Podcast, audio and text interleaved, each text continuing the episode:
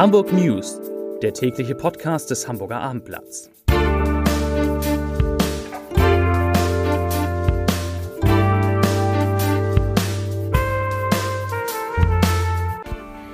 Herzlich willkommen und moin moin. Mein Name ist Stefan Steinlein.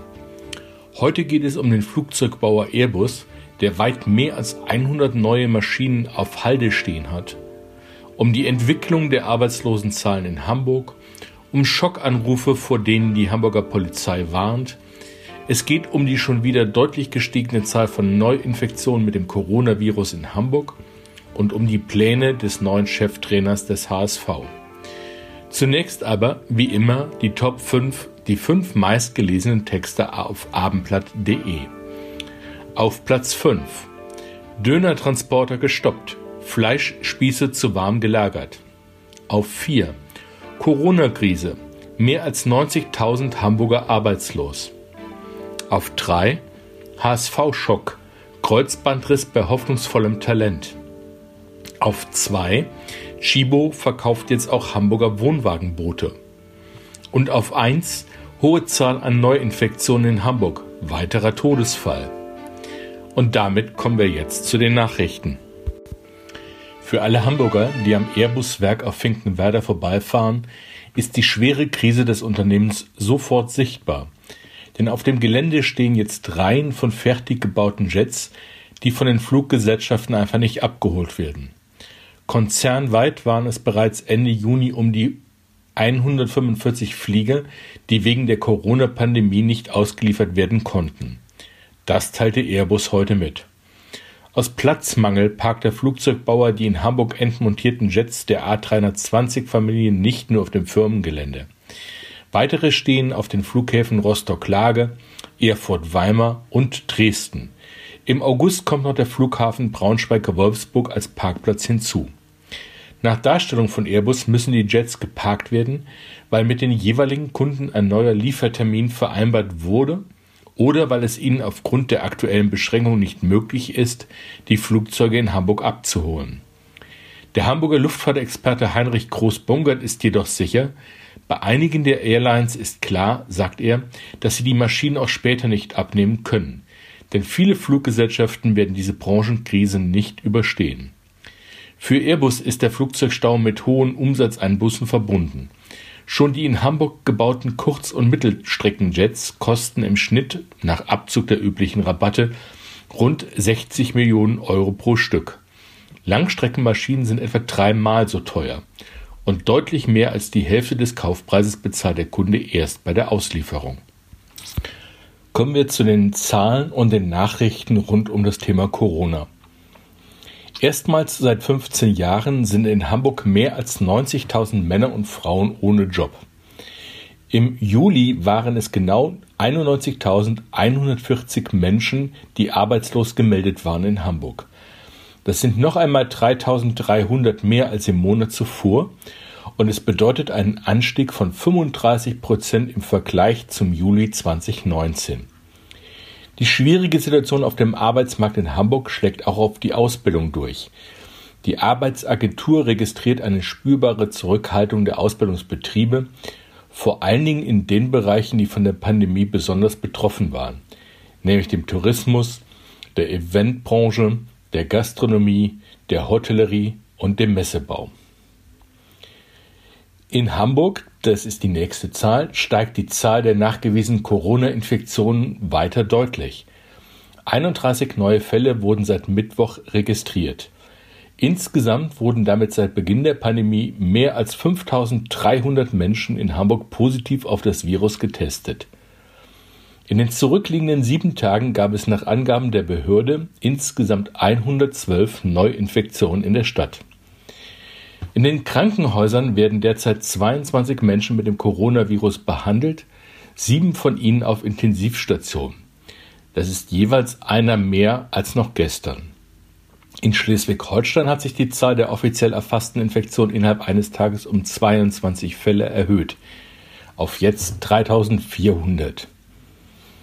Die nächste Zahl die Stadt Hamburg hat wegen der Corona-Pandemie im zweiten Quartal dieses Jahres noch nicht einmal halb so viel Gewerbesteuer von Unternehmen eingenommen wie im gleichen Zeitraum des Vorjahres.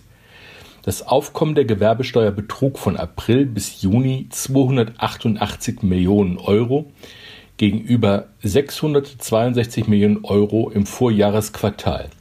Das teilte das Statistikamt heute mit. Unser nächstes Thema.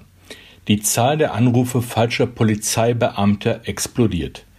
Am Mittwoch wurden im Hamburger Stadtgebiet 46 Taten angezeigt. Allein im Stadtteil Hausbruch waren es 21. Immer wieder registriert die Hamburger Polizei auch sogenannte Schockanrufe.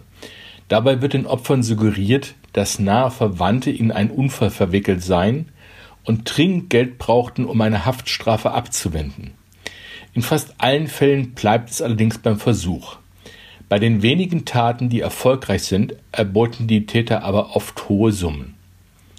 Bei den Schockanrufen geht es in der Regel um schwere Verkehrsunfälle mit einem Auto ohne Versicherungsschutz, bei dem ein Angehöriger schwer verletzt worden sein soll.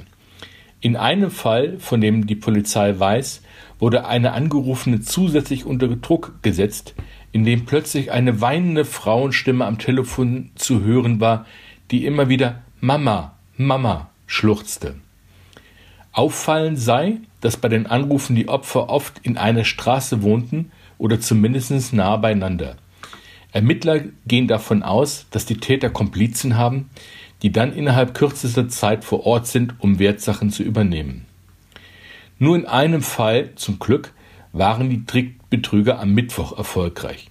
Die Masche hier, der Täter hatte sich als angeblicher Mitarbeiter einer Wohnungsbaugesellschaft Zutritt zu einer Wohnung verschafft, in der eine 91-Jährige wohnt.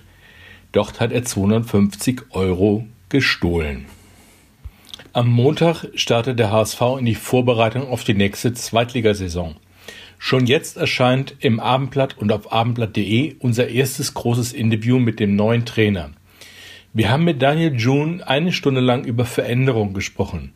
Über die Veränderung im Fußball, in der Gesellschaft, beim HSV und natürlich auch in seinem Leben als Fußballtrainer und als Mensch. Obwohl June fast sein gesamtes Leben in Osnabrück verbracht hat, hat er sich fast jedes Jahr verändert. Wir sind gespannt, ob er tatsächlich auch den HSV verändern kann. Wie er uns erzählt, schlägt ihm in der Stadt bislang noch eine Portion Skepsis entgegen. Sein Credo? Mutig sein. Und Mut scheint June zu haben, sonst wäre er sicherlich nicht als Trainer zum HSV gewechselt. Und jetzt kommen wir, wie immer zum Ende unseres Podcasts, zum Leserbrief des Tages. Er kommt heute von Udo Bauer und befasst sich mit einer möglichen Corona-Testpflicht. Herr Bauer schreibt, Hoffentlich kommt endlich die Testpflicht, auf jeden Fall für die Rückkehrer aus den Risikogebieten. Sie leitet sich auch ab aus dem Artikel 2 des Grundgesetzes, wo es heißt, jeder hat das Recht auf Leben und Unversehrtheit. Das zu gewährleisten ist auch Aufgabe der staatlichen Organe inklusive Gesetzgebung. Warum für alle kostenlos? Das Reisen in Risikogebiete ist verantwortungslos, besonders anderen Menschen gegenüber, die angesteckt werden können. Wer positiv getestet wird, soll auch die Kosten hierfür übernehmen. Irgendwann ist solidarisches Verhalten nicht mehr angebracht. Warum wird nicht verzichtet auf eine Touristenreise in ein Risikogebiet? Wir alle müssen zurückstecken, leiden unter den Auswirkungen der Pandemie. Existenzen stehen auf dem Spiel, Träume sterben, es gibt große berechtigte Ängste um unsere Zukunft und so weiter und so weiter. Der Verzicht auf eine Touristenreise in ein Risikogebiet ist mehr als zumutbar, wenn sie sich schon nicht verbieten lässt. Das schreibt Herr Bauer. Ich wünsche Ihnen einen guten Tag, einen schönen Abend und sage Tschüss.